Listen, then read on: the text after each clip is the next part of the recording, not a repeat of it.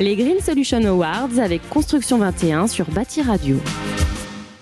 Bonjour, bienvenue à tous. On est toujours euh, en direct de la porte de Versailles pour ce salon Batimat, édition 2022 du 3 au 6 octobre. Et on est ravi d'accueillir l'équipe de construction 21. Je suis ravi d'accueillir la directrice Stéphanie Obadia. Bonjour Stéphanie. Bonjour. Qu'est-ce que ça fait d'être de, de l'autre côté du micro en tant qu'interviewée? Euh, Ça change. Ça change, mais c'est drôle. C'est un, un, jeu auquel je me plais en fait. Puisque vous êtes d'habitude de l'autre côté, hein, vous-même. Voilà. Je change complètement. Je suis de l'autre côté de la barrière. Et, euh, mais c'est chouette parce que du coup j'ai l'information toujours en avant-première. Mais euh, c'est aussi euh, une façon de, de, collaborer différemment avec les différents acteurs de la construction durable et d'être au cœur de cette transition et de pousser encore plus en avant tous les acteurs vers plus de développement et plus de messages à faire passer et d'informations au sein de, enfin pour la construction durable. Et c'est vrai qu'en tant que que journaliste, finalement, euh, on est très bien placé pour euh, connaître l'information et mieux la diffuser. Ouais, et surtout, on parle à tous les experts hein, de la place. Donc ça, c'est c'est magnifique et c'est vrai que l'expertise est là. Euh, vous n'êtes pas venue euh, toute seule, Stéphanie, puisque euh, Alexia Robin est également à nos côtés. Bonjour Alexia. Bonjour. Vous êtes responsable communication et événementiel chez Construction 21. Bienvenue à vous. Merci. Et on a également en compagnie de Jean-Marie Oglustein. Bonjour Jean-Marie. Bonjour. Professeur à l'université de Liège. Euh, je vous propose, sans plus attendre, de découvrir, alors pas, peut-être pas les, les awards, en tout cas les, les, les lauréats, mais euh, voilà cette manifestation Green Solution Awards. Qu'est-ce que c'est? Est-ce que vous pouvez nous en dire un petit peu plus, Alexia? Oui, alors c'est un concours en fait, un concours qui est un peu particulier puisqu'il a plusieurs phases. Il a d'abord une phase nationale, puis une phase internationale, donc organisée par Construction 21 et ses différentes antennes. Donc la première partie se passe dans les différents pays Construction 21 et ensuite les finalistes de chaque euh, pays se rencontrent pour la, pour la, la phase internationale.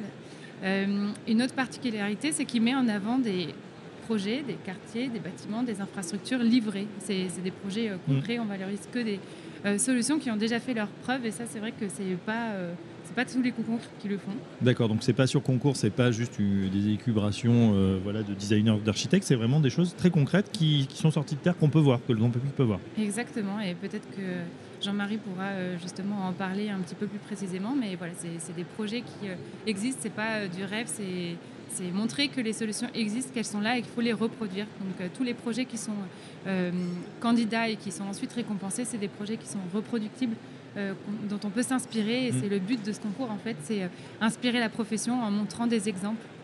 Alors justement, tiens, Jean-Michel, vous êtes professeur, on l'a dit, à l'Université de Liège et vous êtes là en, en tant que membre du jury, c'est bien ça? Oui, tout à fait. Dans, le, dans la phase nationale, comme on dit, je suis depuis 2015 le président du jury belge, donc euh, des Green Solution Awards pour les candidats belges. Et puis, euh, je suis également, je participe à certaines sessions parce qu'il y en a beaucoup, euh, des, des, jurys internationaux. Donc, je vois effectivement passer beaucoup, beaucoup de projets qui sont tous extrêmement intéressants euh, et, et qui, qui, sont chaque fois, je ne veux pas dire une leçon de choses, mais une leçon à suivre surtout. Et ce que je retiens vraiment comme euh, presque élément euh, le, le, le, plus étonnant, parce que j'ai participé comme ça à l'élaboration du décret wallon sur la PEB, je vais résumer très fort, mais les, les acteurs qui étaient les entreprises et les architectes étaient très très réticents à cet accroissement, à cette augmentation des, des contraintes et des exigences de oui.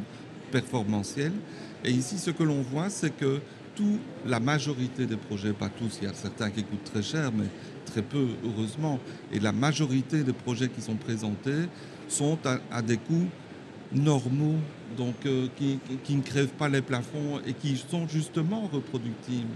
Et ça, moi, je trouve que c'est une leçon magnifique que nous font tous les auteurs de projets qui déposent les projets chaque année, c'est de montrer un pas qu'ils ont fait de leur côté sur, pour faire avancer les choses mmh. et arriver à un résultat magnifique tout en restant économiquement abordable. C'est vrai qu'on a l'impression qu'on a, on a changé de dimension euh, dans la construction. On le voit aujourd'hui euh, sur le salon Batimat, sur ces nouvelles solutions, sur ces nouveaux matériaux.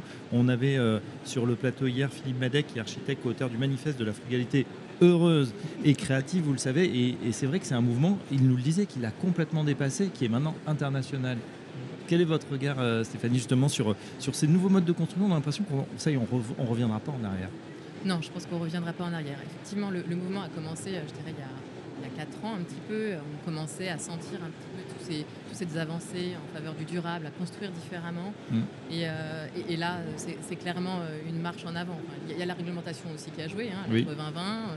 Euh, il y a aussi euh, des, des- des prises de conscience aussi climatiques avec des dérèglements de plus en plus importants et, Mm. et de, de plus en plus violents. Donc on, on est là face à ces, à, ces, à ces problèmes et il faut trouver des solutions.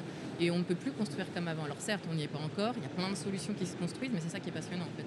C'est qu'on est vraiment au début de la construction euh, durable avec plein de solutions qui se testent, qui ne marchent pas, qui fonctionnent. Mais euh, voilà, on est un petit peu dans, ces petites avancées qui sont euh, remarquables. Et ces Green Solutions Awards sont aussi euh, l'exemple Oui. euh, pour montrer en fait, pour montrer l'exemple, pour montrer que c'est faisable, qu'on avance et que c'est faisable à des coûts aussi réalisables. Et oui, c'est le nerf de la guerre. C'est vrai que les industries ont été euh, poussées, euh, enjoints à agir avec ces, ces nouvelles réglementations.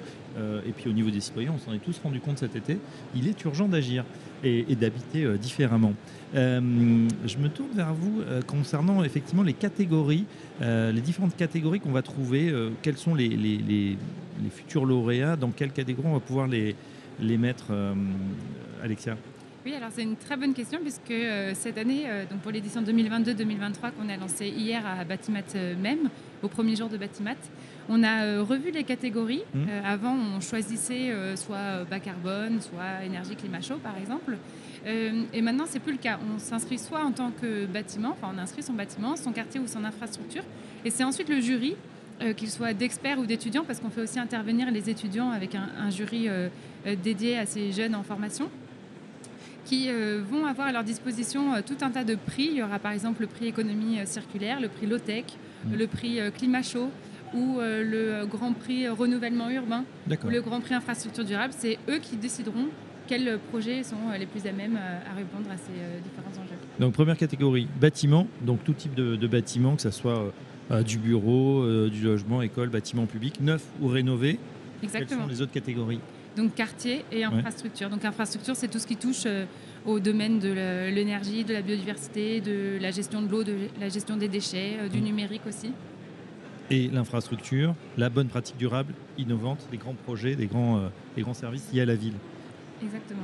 Euh, justement, tiens, c'est vrai qu'on parle de plus en plus de ces, de ces écoquartiers, de ces, euh, de ces projets vraiment qui englobent hein, tout un îlot. Est-ce que vous, il y a des choses, Jean-Paul, euh, pardon, Jean-Marie, qui vous ont particulièrement frappé justement dans ces des innovations Qu'est-ce que vous avez vu qui, sans, sans dévoiler, voilà, vos coups de cœur, mais des choses qui vous ont, voilà, interpellé, on va dire cette année Alors, c'est difficile de, désigner un projet comme ça, euh, un, petit peu exemplaire, parce qu'ils sont tous extrêmement intéressants et ils sont tous très diversifiés, des programmes très différents. Il y a un commissariat de police, il y a euh, une brigade forestière, il y a des, bâtiments de bureaux, des bâtiments de logement, il y a aussi des bâtiments que l'on dit patrimoniaux, donc qui sont chargés d'une certaine histoire au niveau de leur architecture, au niveau de, de- de- comment dire, de, leur manière, enfin de, de leur temps de, de leur, allez, de leur date de construction, si j'arrive à le dire.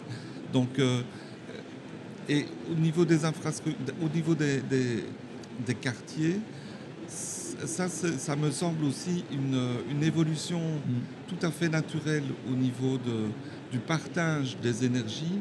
Auparavant, on voyait un bâtiment tout seul et on faisait son bilan sur le seul bâtiment lui-même.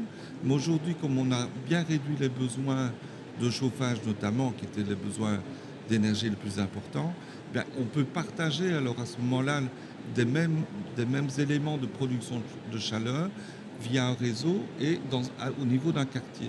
Et ça permet aussi, si on parle de rénovation, ça va permettre aussi de faire une économie d'échelle au niveau du chantier de réalisation de cette Bien sûr. rénovation. Voilà. Donc, euh, Stéphanie Euh, oui, je voulais rajouter un, un point parce que c'est vrai que dans ces écoquartiers, euh, ce qui est bien, c'est qu'on change de dimension.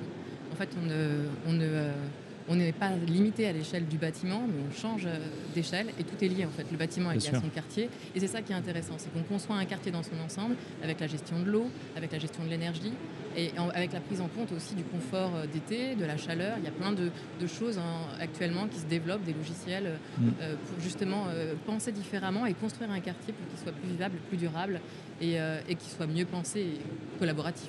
C'est vrai qu'on avait peut-être il y a quelques années encore des, des immeubles un peu totem, mais qui faisaient des expériences de style au milieu d'un quartier. Et aujourd'hui, on a l'impression que tout est interconnecté. On sait d'ailleurs la difficulté aujourd'hui de faire apparaître des nouveaux bâtiments, hein, densifier la ville, problème avec les promoteurs, enfin problème de promoteurs avec les élus, etc on entend de plus en plus parler, euh, euh, c'est vrai, de, de concertation, de co-construction, euh, de collaboration. le bâtiment n'est plus créé ex nihilo, il l'est fait en, avec ses habitants, les usagers qui vont y vivre. Y compris avec la mobilité, mobilité décarbonée, enfin tout ce qu'on soit en fait. Et c'est ça qui est intéressant. Mm. C'est que dans un bâtiment, on va penser à des bornes de recharge parce que tout, doit être repensé différemment et plus on pense à une échelle large et plus c'est intelligent en fait. Et on a, tous les cas, quand on, on a l'impression que ça s'accélère d'ailleurs. Oui.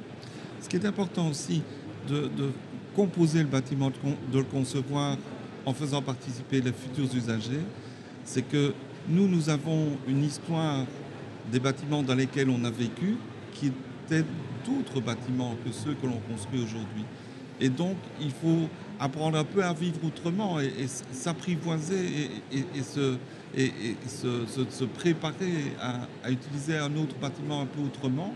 Ce n'est pas très très compliqué parce que tout est fait pour que ce soit facile, mais il y a quand même une, adaptation aussi des usagers à de nouvelles techniques qui sont aujourd'hui à leur disposition qui n'étaient pas auparavant.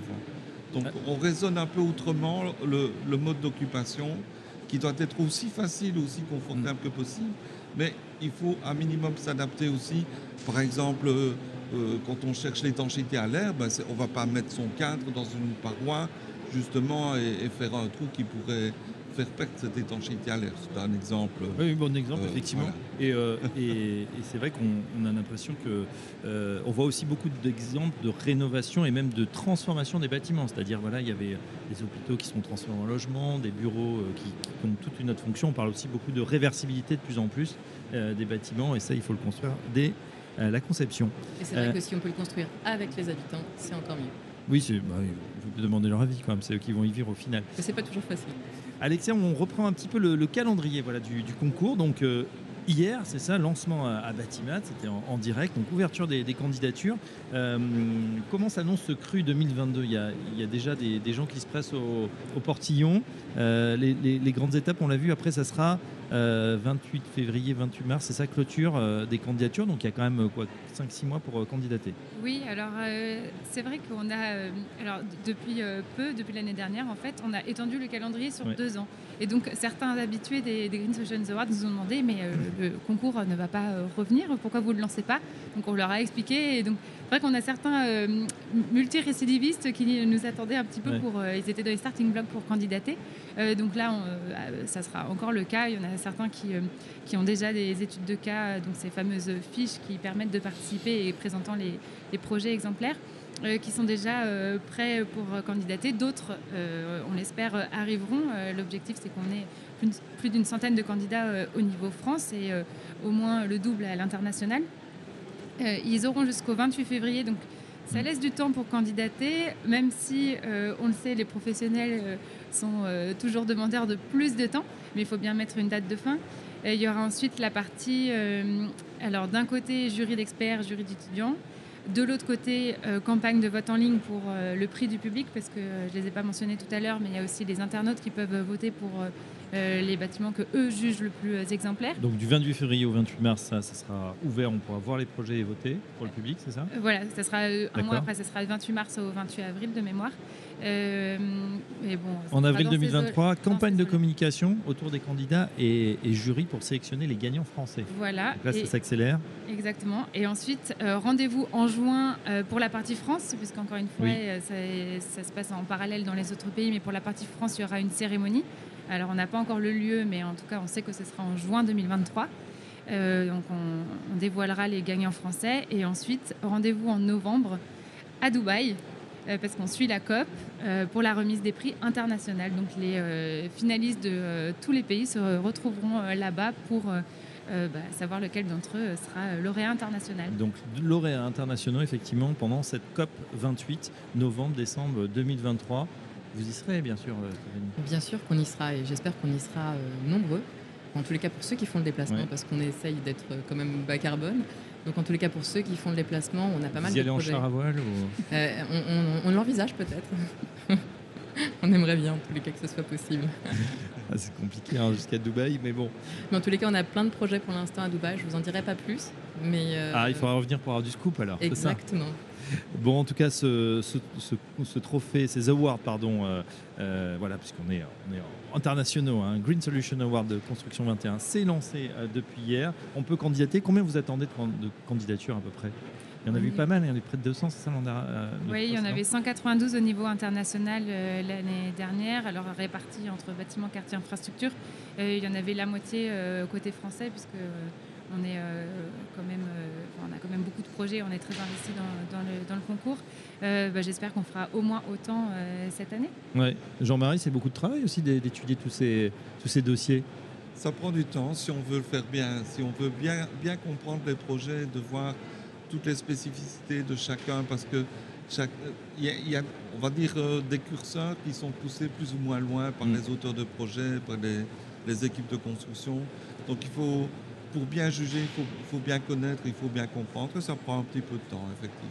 Eh ben voilà, on sera en tout cas ravis sur Bâti Radio de suivre hein, ces, ces, awards. Euh, peut-être jusqu'à Dubaï, on verra. Avec, on verra. avec des nouvelles annonces du scoop euh, bientôt avec euh, Stéphanie Obadia, ça sera à ce micro. Merci en tout cas à tous les trois, Stéphanie Obadia, la directrice de construction 21, Jean-Marie Augustin, professeur à l'université de Liège, un grand merci et Alexia Robin, c'était très clair sur cette partie. Donc je rappelle que vous êtes responsable communication événementielle de construction 21. On continue le live, à très bientôt sur Bâti Radio. Merci, Merci beaucoup. Les Green Solution Awards avec Construction 21 sur Bâti Radio.